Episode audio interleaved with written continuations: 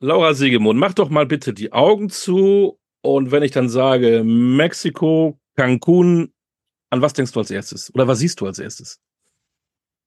Windstärke 15. Ich weiß nicht, was das oberste der Skala ist. Das sehe ich das erste. Sich biegende Palmen, die kurz vorm Abbrechen sind, ähm, dunkelgrauen Himmel, Schirme, Tennisspielern mit Handtüchern umschlungen im Nieselregen und Schirme, die nach oben wegklappen. Das ist das Erste, was mir einfällt.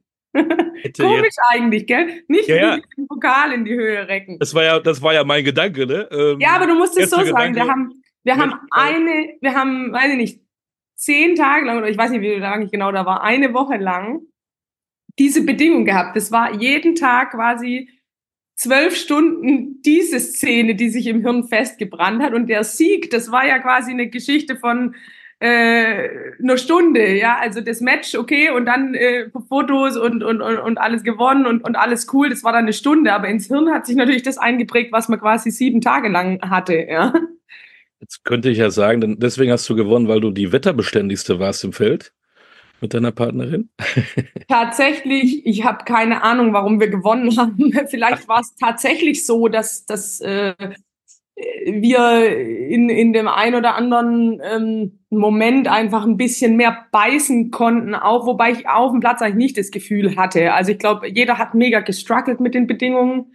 Ähm, jeder hat da auch äh, mehrere Mal in der Woche so gefühlt einen Mental Breakdown gehabt, wo man einfach gesagt okay, das geht einfach nicht hier, wo man, also so schlimm das ist, sagen muss, da, da hat man echt ein bisschen Bock verloren, ja. Also, und da muss man dann natürlich an seine Professionalität appellieren und sagen, Mädel, ich meine, wir sind hier ja nicht ähm, äh, irgendwie beim Kinderfasching, sondern wir sind hier in Finals und manchmal muss man halt auch beißen, aber das war, das war ein einziges Gebeiße und das war eigentlich, man hat es sich ja auch einfach erhofft oder gewünscht, wenn du dich dafür qualifizierst, willst du ja, da denkst du, da wird dein bestes Tennis abverlangt, ja, und dass du da einfach ähm, qualitativ hoch, hochwertiges Tennis spielen sollst und willst. Und das war unter den Bedingungen einfach nicht möglich. Und deswegen war das so schwierig auch. Und dann jeden Tag. Man hat ja immer gehofft, dass es vielleicht mal einen Tag irgendwie besser geht oder so. Es war halt jeden Tag so. Und das hat dann schon brutal gezehrt. Aber ich glaube, den anderen, meine, das sind die besten Leute, die sind alle mental stark. Und ähm, ich hatte jetzt nicht den Eindruck, dass wir wirklich Matches deswegen gewinnen. Das, das war dann einfach, wir haben gut gespielt. Wir haben aus dem, was möglich war, wirklich das Beste gemacht in, in allermeisten Fällen. Und ähm, am, am Finale war man einfach die bessere Truppe im, im, im Finalmatch. Aber das war noch ein, eines der normalsten Matches. Da war es auch windig, aber da, da ging es einigermaßen. Ähm, da hat auch die Sonne gescheint mal zur Abwechslung. Ähm, ja, schwierig zu sagen. Letztendlich sind wir irgendwie on top rausgekommen. Wetter hin oder her, das wird in, in 85 Jahren keiner mehr interessieren, denn da steht, historisch hat Laura Siegemund was erreicht. Wann war das für dich klar, was es für Ausmaße hat? Gar nicht, überhaupt nicht. Ich beschäftige mich mit sowas auch nicht, weil es ist ja völlig irrelevant, äh, wenn du sozusagen in dem Prozess dahin bist und versuchst, solche Sachen eher auszublenden. Aber mir war das auch wirklich überhaupt nicht klar. Mir war das auch überhaupt nicht klar, dass das, ähm, dass das so Wellen schlägt ähm, ich glaube auch, dass es vor allem so Wellen schlägt, weil es eben historisch ist. Also wenn es jetzt nicht so historisch wäre, dann ähm, hätte das vielleicht auch nicht so eine Tragweite gehabt, ja. Ähm, aber ähm, ja, ich habe das, ich war da ganz perplex. Ich habe halt gedacht, geile Sache für uns so, äh, Riesending intern. Also wenn man Tennis kennt und und und, und ein Tennisprofi ist, ist das natürlich ein Riesending. Eins von den Turniersiegen, wo du schon sagst, das, das kann dir keiner mehr nehmen. Also das geht in die Kategorie Grand Slam Sieg etc. Ja. Ähm, aber äh, aber dass es dann ja auf nationaler Ebene so ein Hype äh, irgendwie erfährt, das habe ich gar nicht. Habe ich erst in dem Moment geschnallt, wo es abgegangen ist sozusagen. Irgendwie ja. hätte man das Gefühl gehabt, dass die Medien und auch andere äh, festgestellt haben, ach ja, es gibt ja auch noch Tennisdoppel. Ja, das ist ja sowieso ein bisschen schade, gell? Also ich finde Doppel und zwar so, also Herrendoppel und auch Damendoppel ist ja wirklich echt spannend anzuschauen und auch wirklich abwechslungsreich. Und es ist eigentlich sehr, sehr schade, dass das, ähm, äh, muss man sagen, international zu wenig gezeigt wird, aber halt vor allem auch in Deutschland. Mein Tennis wird in Deutschland leider sowieso mittlerweile viel zu wenig gezeigt, aber eben bis zum Doppel, also da musste wirklich dann ich glaube, Finale US Open 2020 haben sie gezeigt äh, damals, aber, ähm, aber äh, da, da musste schon so, so ein Match spielen, damit es irgendwie mal, mal, mal ähm, gezeigt wird im Fernsehen. Das ist sehr schade, weil es eigentlich super anzuschauen ist. Hast du eine Erklärung dafür? Ich meine, gut, Tennis ist ja sowieso ähm, leider irgendwie nicht mehr so populär, wie es früher war, obwohl wir die Qualität eigentlich haben. Ja, und mittlerweile ja beim Alex und auch wo Angie vor ihrem vor ihrer Babypause gespielt hat. Ich meine, es waren Leute, die haben ja Grand Slams gewonnen, ja, und trotzdem wurde Tennis viel weniger gezeigt als früher. Ja. Ähm, und ja, ich meine, Doppel, klar, das ist natürlich, das ist natürlich noch mal eine Kategorie drunter, sag ich mal, oder zwei oder drei Kategorien drunter und dann wird halt dann, weiß ich nicht, die, die 18. Bundesliga-Fußballpartie gezeigt und das interessiert die Leute anscheinend mehr. Ne? Jetzt haben wir bald Weihnachten. Bist du jemand, der dann auch zurückblickt auf das ganze Jahr oder guckst du immer lieber nach vorne? Ja, ich bin grundsätzlich keiner, der zurückblickt äh, von Natur aus. Ich gucke immer nach vorne aber ich nehme dann bewusst mal die Zeit, auch zurückzuschauen. Das ist aber eher schon passiert. Also jetzt bin ich schon wieder voll in der Trainingsphase und die, dann läuft die ganze Vorbereitung natürlich schon äh, aufs neue Jahr und da bist du dann natürlich mit dem Blick nach vorne raus. Aber ich finde es ganz wichtig, dass gerade jemand wie ich, der eben von Natur aus wenig zurückschaut und wenig ich sag jetzt mal, genießt, der immer schon, ich habe immer schon den nächsten Step dann vor Augen und ja, okay, jetzt stehe ich fünf, jetzt will ich eins stehen in der Welt und dann ist immer schon der nächste Schritt irgendwie da.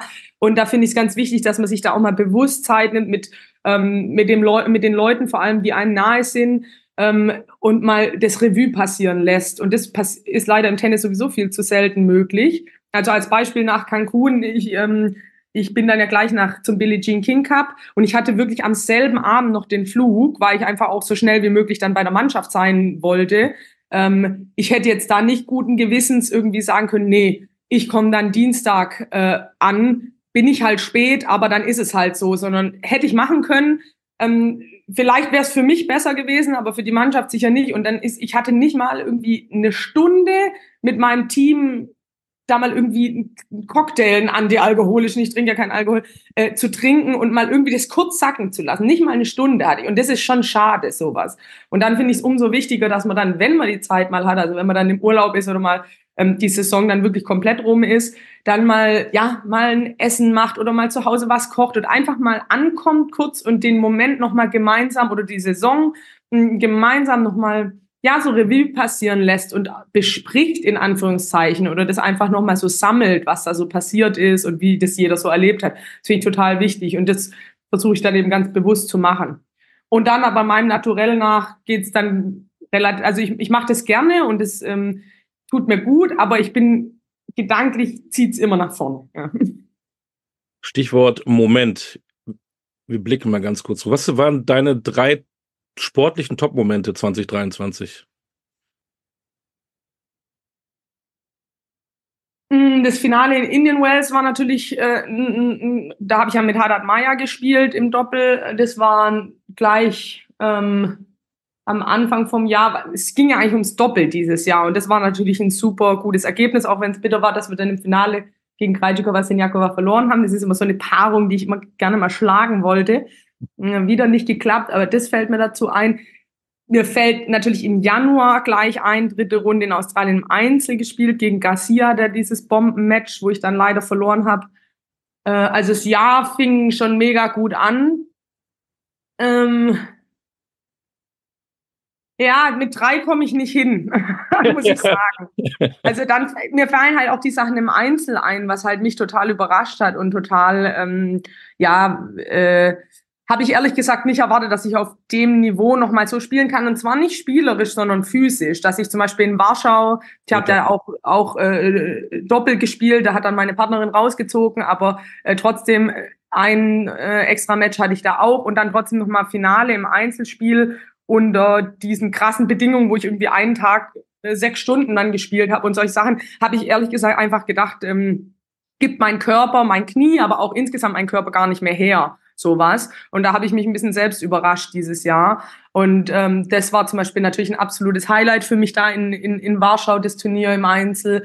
Dann auch dieses ähm, Match grundsätzlich muss ich sagen, US Open habe ich super gespielt. Also ähm, dieses Match gegen Goff ist mir natürlich stark in Erinnerung, weil es einfach auch medial so, da wurde so viel drüber gesprochen und so, das verankert sich natürlich dann. Das war jetzt für mich gar nicht so ein, ähm, das war eins von vielen guten Matches, die ich dieses Jahr gespielt habe. Aber weil das halt medial so einen Hype gebracht hat durch das, was da alles passiert ist, ähm, habe ich das sehr auch sehr in Erinnerung. Aber das ganze Turnier, ich habe mich ja da durch die Quali gespielt, habe da wirklich gute Matches gespielt. Letzte Runde Quali, ersten Satz glaube ich 0-6 gegen Dodin verloren. Das sind so feine Details in so einer Saison, die du als Spielerin dir gut merkst. Die kriegt von außen kriegt die kein Mensch mit. Ja, da siehst du dann okay, Siegemund qualifiziert steht schon gar nirgends, dass ich schon drei Matches gespielt habe und spielt dann verliert dann mit einem guten Match erste Runde gegen Goff. Aber was da dahinter steht, was da alles passiert ist, das, das kriegt ja der, der Außenstehende gar nicht so mit. Also da musst du schon irgendwie ganz weit im Tennis drin sein, damit er so solche Sachen dann. Ich habe dann, glaube ich, 0, 6, 6, 1, 6, 0 oder so gegen Dodin gewonnen. Aber äh, ich sag mal, wenn du da zum Bathroom Break gehst, äh, nach 0-6 in der letzten Runde Quali, da fühlst du dich nicht so gut. Und da mental wieder rauszukommen, Taktik komplett umgestellt und danach ähm, hat sie keinen Stich mehr gemacht. Das sind so Momente, wo du einfach als Spieler sagst, hey, das habe ich geil gemacht. Das war einfach eine schwierige Situation. Das war auf Platz 18 hinten, das hat keinen interessiert, aber das habe ich echt bombig gelöst, ja. Und da äh, ganz viele Momente habe ich da im Kopf dieses Jahr. Und ähm, ja, im Doppel natürlich, da fällt mir, wir haben, wir haben viele gute Matches gespielt, wir haben auch viele nicht so gute Matches dieses Jahr gespielt, wir haben nicht so konstant gespielt wie sonst, aber Nanchang, das war natürlich brutal. Also das zu wissen, du musst das Turnier gewinnen und es war jetzt, da waren jetzt keine schlechten Paarungen dabei. Es gibt ja auch 250er, da sagst du, okay, da marschieren wir durch, mehr oder weniger. Auch wenn das immer gefährlich ist, man muss immer erstmal mhm. spielen. Aber ja, aber da den Druck zu haben, weil das ist halt schon irgendwie so ein Karriereziel für mich gewesen, mal die Finals zu schaffen. Und da dann den Druck zu haben, dass man gewinnen muss. Also selbst wenn du 18 im, im Finale verlierst im Match-Tiebreak, ist halt nix wert, ja. Und das war brutaler, mental war das echt ähm, anspruchsvoll. Ne? Wo du sagst mental und du hast dieses äh, Thema äh, Coco Goff an, angesprochen. Hättest du damit gerechnet, dass es dann so dermaßen medial abgegangen ist, weil du dann tatsächlich auch das Publikum kritisiert hast? War das dann Nestbeschmutzung? Aber, ich, aber du hast dich ja unfair behandelt gefühlt. Mm, ja, ich habe jetzt nicht das Gefühl, dass das irgendwie, ähm, wie soll ich sagen, dass das im Nachgang irgendwie äh, so äh, wie, wie, soll ich das jetzt formulieren? Also ich habe jetzt nicht das Gefühl gehabt, dass das, äh, äh, dass das wegen dem Publikum irgendwie so ähm, abgegangen ist, das Thema, sondern halt, das ging halt um diese Shot Clock, um diese Zeit und äh, ja, und, äh, und, und es ging halt vor allem darum, dass es Coco war. Darum ging es halt. Also ich glaube, okay, jede an, auch jede andere Amerikanerin, aber besonders, weil es halt ein Match gegen Coco war, war das halt irgendwie besonders brisant für die Presse, ja, glaube ich. Und ähm, ja, und ich fand es einfach nur schade, weil das überhaupt nicht übers Tennis gesprochen wird. Es war nämlich ein sensationelles Match. Ich habe unmenschlich gespielt und, ähm, und ich habe letztendlich verloren, weil ich einfach nicht so fit bin wie sie. Und die Thematik mit der Zeit, die habe ich jeden Tag. Also ich spiele jedes Match und bin langsam. Und ich krieg fast jedes Match irgendwann mal eine Time Violation. Das ist also überhaupt jetzt nichts äh, Dramatisches oder Neues. Und das ist das, was ich halt dann da so äh, krass fand, dass das dann da aufgepimpt wird, ohne, ohne Gleichen. Obwohl ich, je, ich meine, es ist außer Frage, dass ich langsam bin und es ist außer Frage, dass ich manchmal zu langsam bin. Und ich krieg da meine Strafen dafür, die akzeptiere ich, da, da gucke ich nicht mal hoch zum Schiri, da, da höre ich meine, meine ähm, Time Violation und dann ist es in Ordnung für mich, weil ich war einfach zu langsam. Aber dass ich dann, äh, aber dass es dann halt irgendwie derart eskaliert, ähm, das ist äh, mir also vorher auch noch nie passiert. Und, und ich hab, muss halt auch dazu sagen, ich finde es immer wichtig, mh, vor allem auf so großen Plätzen immer, aber jedem Platz, aber weil es gucken immer auch Kinder zu, es gucken immer, man muss immer eine, man hat immer eine Vorbildrolle auf dem Level, wo wir spielen, ja. Ähm, aber besonders natürlich auf so einem Platz. Und ich habe mir wirklich nichts zu Schulden kommen lassen. Aber gar nichts. Ich habe nur meinen Rhythmus gemacht, so wie ich ihn immer mache. Und, äh, und keine Frage, dass der manchmal zu langsam ist. Und auch keine Frage, dass das natürlich ein Unterschied ist, ob ich 20 Meter zu meinem Handtuch laufen muss auf Arthur Ashe oder 10 Meter auf Platz 10 irgendwo. Ja, das ist einfach ein Unterschied. Die Zeit braucht einfach länger. Ja. Und ähm, aber was ich halt krass finde, ist, ich habe mich, fand ich echt sauber verhalten. Ich habe nie irgendwie eine blöde Geste gegen das Publikum gemacht oder in irgendeiner Weise, was manche Spieler sich ja erlauben, die schmeißen Schläger, die, weiß ich nicht, zeigen Stinkefinger in die Menge, weiß ich, was es alles gibt, ja. Und ich habe nichts gemacht, nicht eine Sache, wo ich irgendwie mich anti verhalten hätte. Weder gegen die Schiedsrichterin, mit der Schiedsrichterin habe ich halt nur nachgefragt und diskutiert halt über, damit ich mir klar bin, wie viel Zeit sie mir gibt, weil sie ist letztendlich diejenige, die das eigentlich zu managen hat, hat sie nicht gut gemacht, auch davon abgesehen.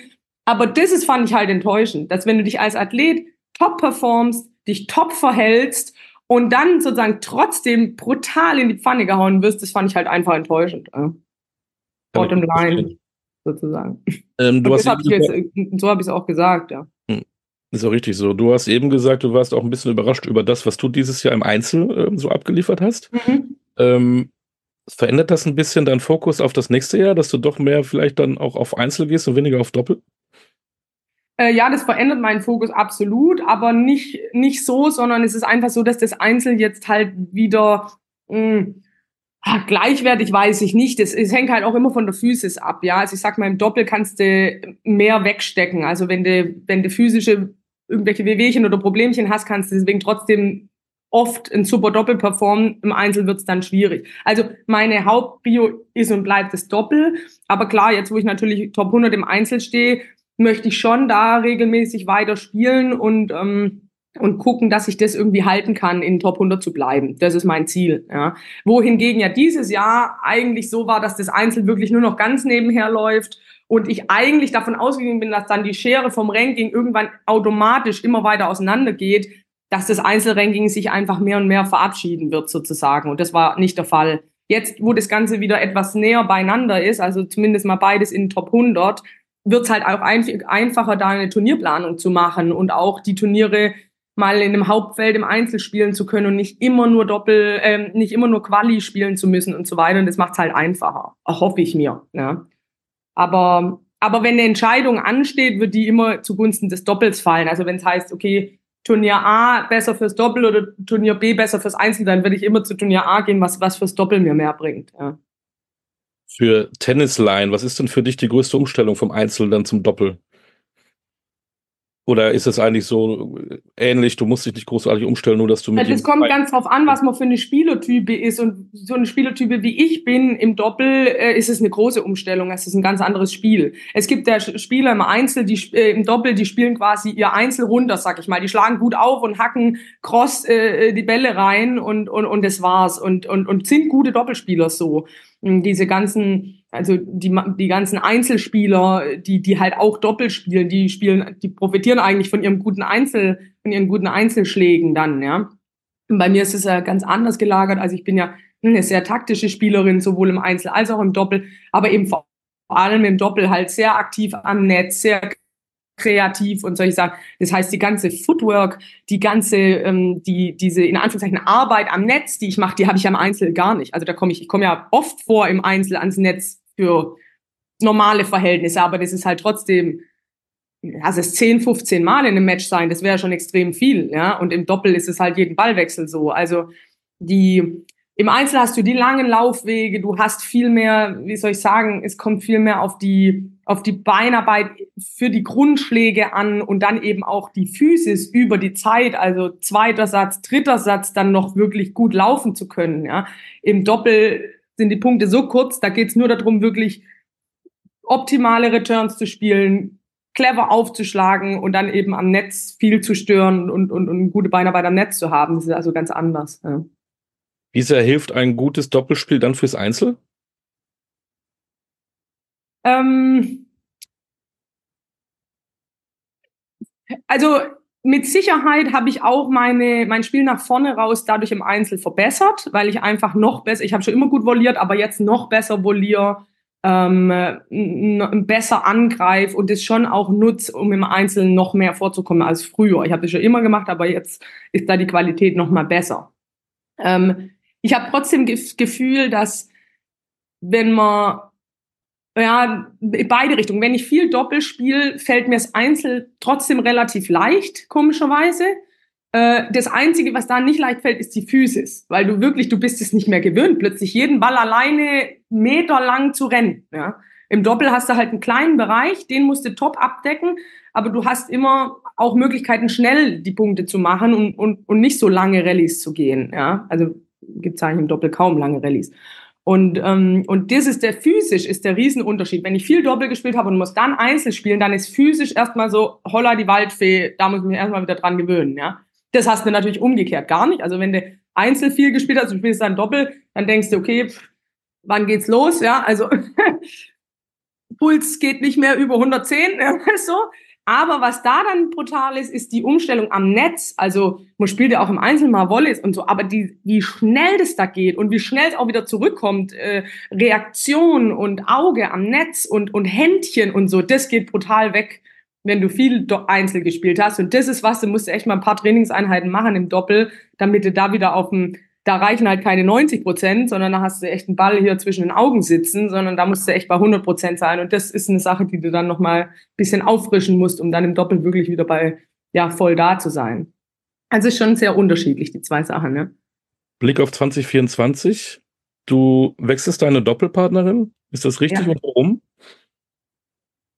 Ähm, die Vera hat immer wieder mh, mm, auch körperliche Probleme. Ich meine, die ist jetzt 39, glaube ich.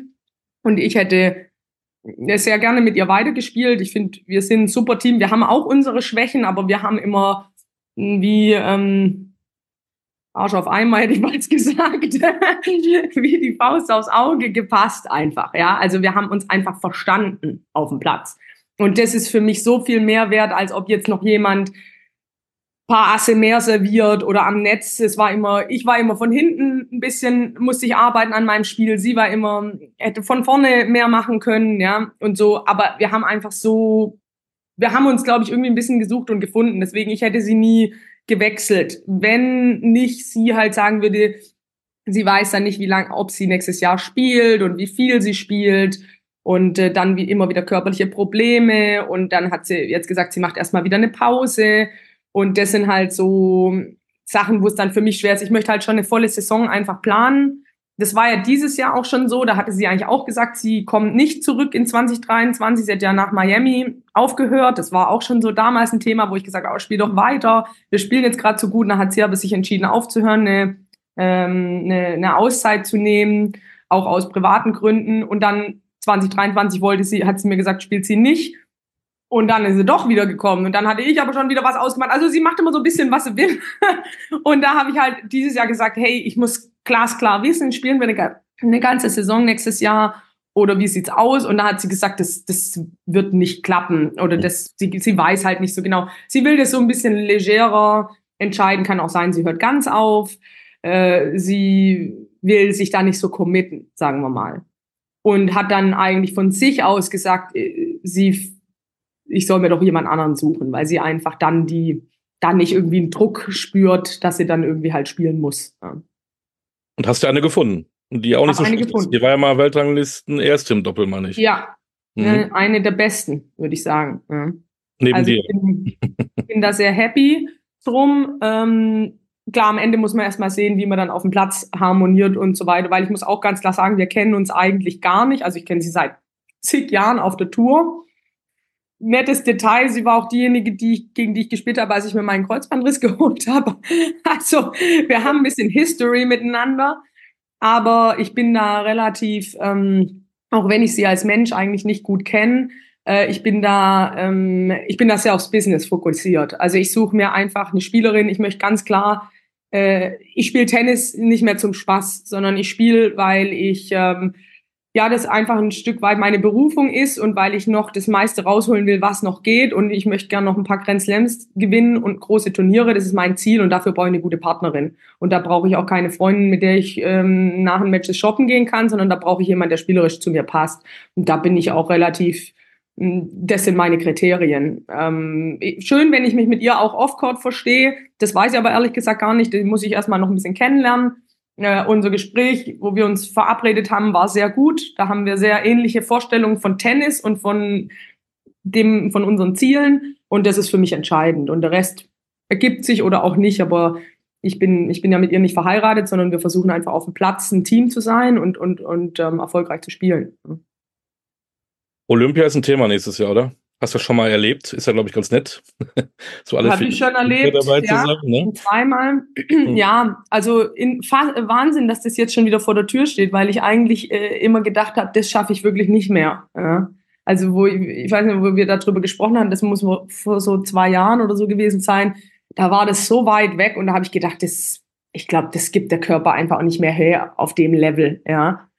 Und jetzt steht's vor der Tür, jetzt mal abwarten. Also ich habe schon meine Zipperlein, muss ich ganz klar sagen. Ja, also ich, ich lebe so ein bisschen jeden Tag, als wäre es der letzte, ja, auch wenn man das mir vielleicht gar nicht so anmerkt. Aber es ist wirklich so. Es ist einfach mit dem Alter dann nicht mehr so einfach und es gibt da einfach ein paar Probleme, da weißt du nie, wie lange das noch hält, sag ich mal, ja. Und ich versuche halt alles, das ist eine meiner Hauptbeschäftigungen mittlerweile, ist diese, diese physischen Sachen im Griff zu behalten es ist ganz klar, wenn ich, wenn ich gesund bin und wenn ich spielen kann, dann spiele ich meiner Meinung nach im Einzel auf jeden Fall ein Top 50 Niveau. Wenn ich, wenn ich die Fitness von vor sechs Jahren hätte, würde ich wahrscheinlich sagen, ich möchte nochmal Top 30 angreifen. Ja? Aber ich habe es ja halt nicht mehr. Also bei mir hängt alles immer vom Körperlichen ab. Spielerisch, Top 10 im Doppel und Top 50 im Einzel sehe ich kein Problem. Aber Tennis ist halt Laufarbeit und fürs Tennis muss man fit sein und zwar von oben bis unten. Also auch Handgelenk, Arme, Schulter, Rücken, Beine, ja. Es gibt so eine Trendsportart, die heißt Paddle. Hast du schon mal gespielt? Weil das ist ja auch Doppel im Prinzip. Ist Tennis ähnlich? Und alle, alle Leute rennen zum Paddle und vielleicht weniger zum Tennis. Hast du das mal gemacht? Ich habe zweimal Paddle gespielt jetzt die letzte Woche und ich krieg da Aggression.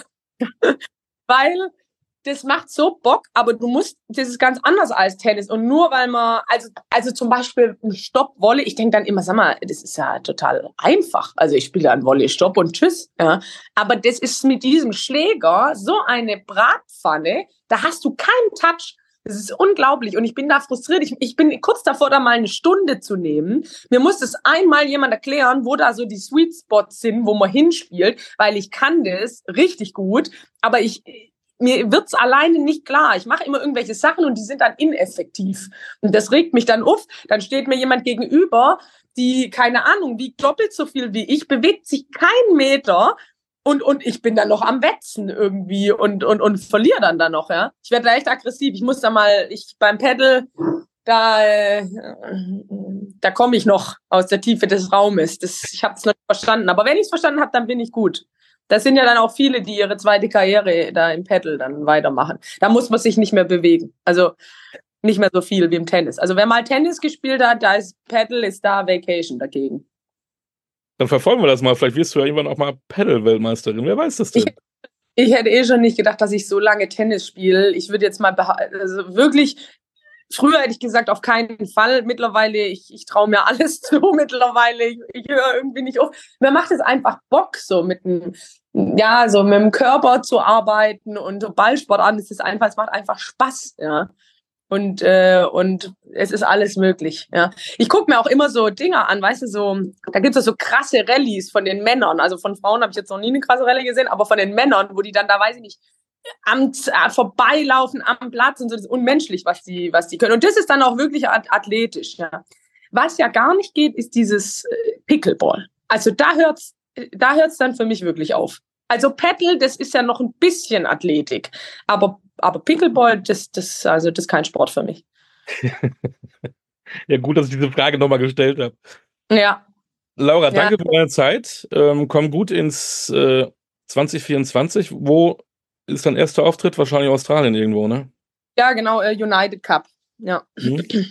genau. Viel Erfolg dafür. Ähm, Danke. Ich hoffe, wir hören uns da mal wieder. Wird ein ereignisreiches Jahr. Viel Erfolg und vor allen Dingen bleib gesund. Das ist das Wichtigste. Ja, danke schön. Ebenso und liebe Grüße in die Heimat.